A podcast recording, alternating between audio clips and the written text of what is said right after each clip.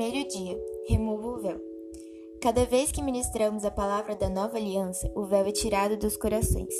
Toda escuridão é dissipada e todo bloqueio mental desaparece. Paulo diz que a lei era o ministério da morte gravado na pedra. Algumas pessoas contestam, dizendo que não estamos sob a lei no sentido de não estarmos sob os rituais de sacrifício de animais, mas estamos debaixo da lei moral. A verdade é que a lei moral foi a única gravada nas pedras com o dedo de Deus. Sacrifícios de animais, rituais, ordenanças e juízos nunca foram gravados em pedras. Eles foram escritos em pergaminhos. E se o ministério da morte, gravado com letras em pedras, se revestiu de glória, a ponto de os filhos de Israel não poderem fitar a face de Moisés, por causa da glória do seu rosto, ainda que desvanecente, como não será de maior glória o ministério do Espírito. 2 Coríntios 3, 7 e 8. Creio que o reavivamento que haverá nos últimos dias será um tempo de muito maior glória e graça. Ainda não vimos quase nada. Mesmo na lei havia alguma glória. Deus não disse que não há glória na velha aliança. Ele disse que havia, pois até mesmo o rosto de Moisés brilhava. Na verdade, seu rosto não brilhava sobre a lei, sob a lei pura. Deus deu a lei a Moisés duas vezes.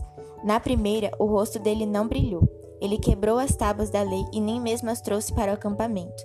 Creio que se ele as tivesse trazido, todo o povo teria morrido, porque ao adorarem o bezerro de ouro teriam quebrado o primeiro mandamento. Então, Deus disse a Moisés que ele deveria subir mais uma vez a montanha.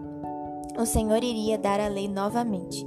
Essa foi a segunda vez, mas agora Moisés passou um tempo com Deus, o qual se revelou a ele, falando sobre bondade, e Moisés falou-lhe sobre graça. Moisés pediu para ver a glória do Senhor, o qual lhe disse que faria passar diante dele toda a sua bondade. Isso significa que a glória de Deus é a sua bondade. Quando conhecemos a graça de Deus, somos envolvidos em sua glória. Então ele disse: Rogo-te que me mostres a tua glória. Respondeu-lhe: Farei passar toda a minha bondade diante de ti, e te proclamarei o nome do Senhor. Terei misericórdia de quem eu tiver misericórdia, e me compadecerei de quem eu me compadecer. Êxodo 33, 18 e 19. Depois disso, o Senhor coloca Moisés numa fenda da rocha para que pudesse vê-lo apenas pelas costas. Essa era a medida da, na velha aliança. Essa era a medida na velha aliança. Eles tinham apenas um vislumbre. Viam o Senhor como que através do véu. E acrescentou: Não me poderás ver a face, porquanto o homem nenhum verá a minha face e viverá. Disse mais o Senhor: Eis aqui um lugar junto a mim, e tu estarás sobre a penha. Quando passar a minha glória, eu te porei numa fenda da penha, e com a mão te cobrirei, até que eu tenha passado. Depois, em tirando eu a mão, tu me verás pelas costas, mas a minha face não se verá. Êxodo 33, do 20 ao 23. Quando a mulher hemorrágica tocou no Senhor, ela o fez pelas costas, mas imediatamente ele parou e perguntou quem lhe havia tocado. Isso aconteceu porque o Senhor veio para revelar o Pai.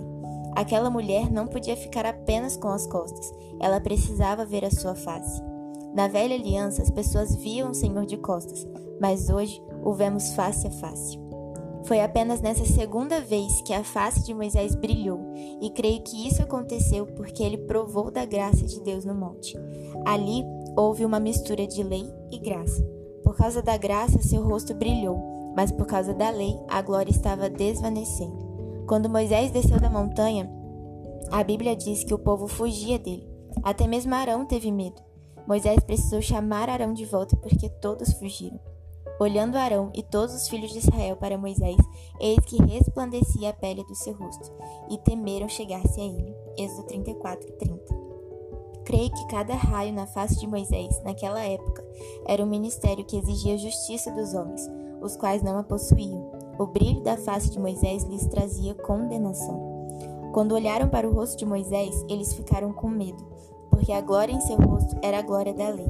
Essa glória ainda existe hoje. Em muitos lugares há uma mistura de lei e graça. Este é o ministério da morte. É algo muito sutil, mas é o ministério da morte. Ninguém prega a lei pura. Ela vem sempre misturada com a graça. Se pregassem a lei pura, talvez clamariam pela graça em algum momento, mas como pregam algo misturado, então as pessoas ficam com a sensação de que receberam o melhor de Deus. Comumente, os pastores pregam a lei. Todavia, quando se sentem desanimadas e pensam em desistir, invariavelmente oferecem a graça. Por causa disso, experimentam alguma glória, mas é desvanecente. As duas montanhas. Tendo, pois, tal esperança, servimos-nos de muita ousadia no, no falar, e não somos como Moisés, que punha véu sobre a face para que os filhos de Israel não atentassem na terminação do que se desvanecia. 2 Coríntios 3, 12 e 13. A palavra ousadia também pode ser traduzida como clareza. Sempre há ousadia e clareza quando apontamos para Cristo. Em outras palavras, não falamos sobre coisas ocultas, quando ensinamos coisas ocultas, tipos do Velho Testamento, trazemos o Senhor Jesus para fora do texto. A palavra terminação no grego é o propósito final. Qual é o propósito final de toda a lei? Cristo. Cristo é o fim da lei para todo aquele que crê. Romanos 10, 4. Creio que houve duas razões por que Moisés colocou o véu. Por um lado, o brilho da glória estava esvaindo. Por outro, as pessoas não suportavam o ministério da condenação que as lembrava do pecado. Moisés era um servo, mas Jesus é o Filho. A lei foi dada por meio de Moisés, a graça veio por meio de Jesus. A graça é maior do que a lei. O Senhor disse que o servo não fica para sempre na casa, mas o filho fica.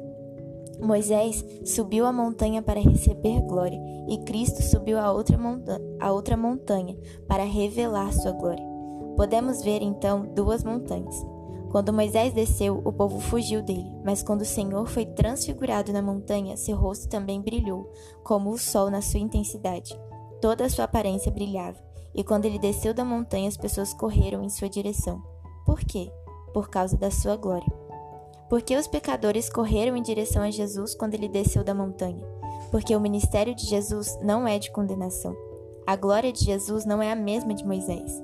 Na sua morte, ele glorificou a Deus ele magnificou a lei e atendeu plenamente a todas as reivindicações de santidade e justiça divinas em nosso favor. E a Bíblia diz que, tendo purificado nossos pecados, ele se sentou à direita da majestade nas alturas. Hoje, Jesus Cristo está sentado à direita do Pai, não porque ele é o filho de Deus, ele sempre foi filho de Deus, de Deus. Cristo não se sentou como filho de Deus, mas o fez porque seus pecados foram completamente purificados porque a obra foi consumada. Ele se sentou. Os sacerdotes do Antigo Testamento nunca se sentavam porque seu trabalho nunca terminava. Os pecados nunca eram totalmente cobertos. Todo ano deveriam oferecer novamente, mas Jesus ofereceu um sacrifício que perdoa nossos pecados passados, presentes e futuros. E depois de fazer isso, ele se assentou. Ele nunca mais se levantará para remover o seu pecado. Quando ele voltar, não será mais para lidar com os pecados do seu povo. Este é um caso encerrado, por isso ele se assentou. A glória na face de Jesus atrai as pessoas porque cada raio dessa glória diz: seus pecados são perdoados. Podemos olhar para ele e permanecer em sua presença. Continue olhando, porque cada raio é uma prova de que ele terminou a obra. Seus pecados foram eliminados. Existe um véu que cega a mente das pessoas. Isso se aplica aos judeus, mas também se aplica àqueles que vivem deliberadamente debaixo da lei. Quando você está sob a lei e lê a Bíblia, tudo o que consegue ver é o que deve fazer e o que não deve fazer. Você não consegue ver Jesus, mas a Bíblia não é um livro sobre regras, é um livro sobre pão. É para a nossa alimentação. Tire o véu para ver a herança. O véu é retirado em Cristo, mas há um véu e a menos que ele seja retirado, não podemos ver nossa herança. Em Gênesis 13, 14 e 15, o Senhor disse a, Abra a Abrão, depois que seu sobrinho Ló se separou dele: Erga os teus olhos. O Senhor havia dito que ele deveria deixar sua terra e sua parentela, mas ele resolveu levar Ló consigo, o qual lhe deu muito trabalho, mas por fim se separou dele. O nome Ló em hebraico significa literalmente véu. Nós hoje somos a semente de Abraão e, como ele, precisamos deixar o véu de lado. Claramente, o véu aponta para a lei, algo que impedia Abraão de ver com clareza. Todavia, no momento em que o véu deixou Abraão, Deus disse: Levante os olhos agora. E ele pôde ver. Ele pôde ver o quê? Sua herança. Olhe do lugar onde você está para o norte e para o sul, para o leste e para o oeste, porque toda a terra que você vê eu dou a você e a sua descendência para sempre. Gênesis 13, 14, 14 17. Você não pode ver sua herança ou a herança de seus filhos até que o véu seja removido. Vamos voltar para 2 Coríntios 3. Vemos o véu ali. Veja o versículo 14. A mente deles foi cegada. Quando eles leem o Antigo Testamento, não veem Jesus. O capítulo 4, versículo 3 diz: Mesmo que o nosso evangelho esteja encoberto, observe a palavra véu, está velado para os que perecem. Quando há uma pessoa que perece, é porque não há evangelho sendo revelado, seja crente ou não crente. Não pense, que, não pense sempre em perecer como ir para o inferno somente. Perecemos de destruição, depressão, doença, seja o que for. Se há uma pessoa perecendo, o evangelho está velado de alguma forma. Se o evangelho está velado, está velado para os que estão perecendo, porque se não estiver velado, eles não perecerão. O diabo põe o véu. No próximo verso, quem pôs o véu? Cuja mente o Deus. O Deus deste século cegou a mente dos que perecem. Observe um pequeno Deus. Como o diabo ganhou o título de pequeno Deus? Tudo aconteceu porque no jardim do Éden, Deus fez de Adão um pequeno Deus. Deus é o grande Deus, mas ele fez de Adão o Senhor, para subjugar e ter domínio sobre toda a terra. No entanto, Adão cometeu alta traição, vendeu-se ao diabo e o diabo tomou seu título. Não se esqueça, porém, do último Adão, Jesus Cristo, que veio e aqueles que estão sob o seu senhorio não estão sob o senhorio do Deus desta era. É por isso que ele tem este século. Ele não é um Deus do nosso reino, o reino de Deus. Ele é o Deus desta era e cegou a mente das pessoas. E como ele fez isso? Ele usa o véu. O que é um véu? É a lei. Todo homem tem um véu em seu coração. Mesmo os crentes que se apegam à lei não veem as coisas. Eles podem ser professores de teologia, mas não veem o que você vê. Então aqui diz que o diabo é que cega a mente das pessoas. É por isso que estão perecendo, os que não creem para que a luz do evangelho da glória de Cristo, que é a imagem de Deus, não brilhe sobre eles. Porque o diabo está. Porque o diabo está cegando a mente deles? Porque ele tem muito medo da luz do evangelho da glória de Cristo. O diabo teme que a glória de Cristo no Evangelho brilhe para as pessoas. Se nosso Evangelho é tão pouco atraente, por que o diabo cegaria os olhos, o coração e a mente das pessoas? Se as boas novas forem pregadas, as pessoas simplesmente correrão para Jesus. Em Cristo, o véu é removido. Em 2 Coríntios 3,15 lemos: Mas até hoje, quando Moisés é lido, um véu repousa sobre o coração deles. Quando Moisés é lido, o véu está sobre o coração. No entanto, quando alguém se volta para o Senhor, o véu é retirado. Como tirar o véu? Simplesmente voltando-se para o Senhor. Quando lemos para ver Cristo, o véu é tirado. Mas quando lemos apenas para aprender algum princípio, seja de vida, seja de liderança, seja de finanças ou de casamento, então o véu permanece. Não vamos à igreja para receber uma verdade, mas para receber a verdade viva. Deixe-me explicar. Matemática. A tabuada 2 vezes 2 é 4. É a verdade, mas não é uma verdade viva. Ela não pode remover o processo de decadência e morte de, da vida de alguém. Não pode transportar uma pessoa das trevas para a luz. É verdade, mas não é uma verdade viva.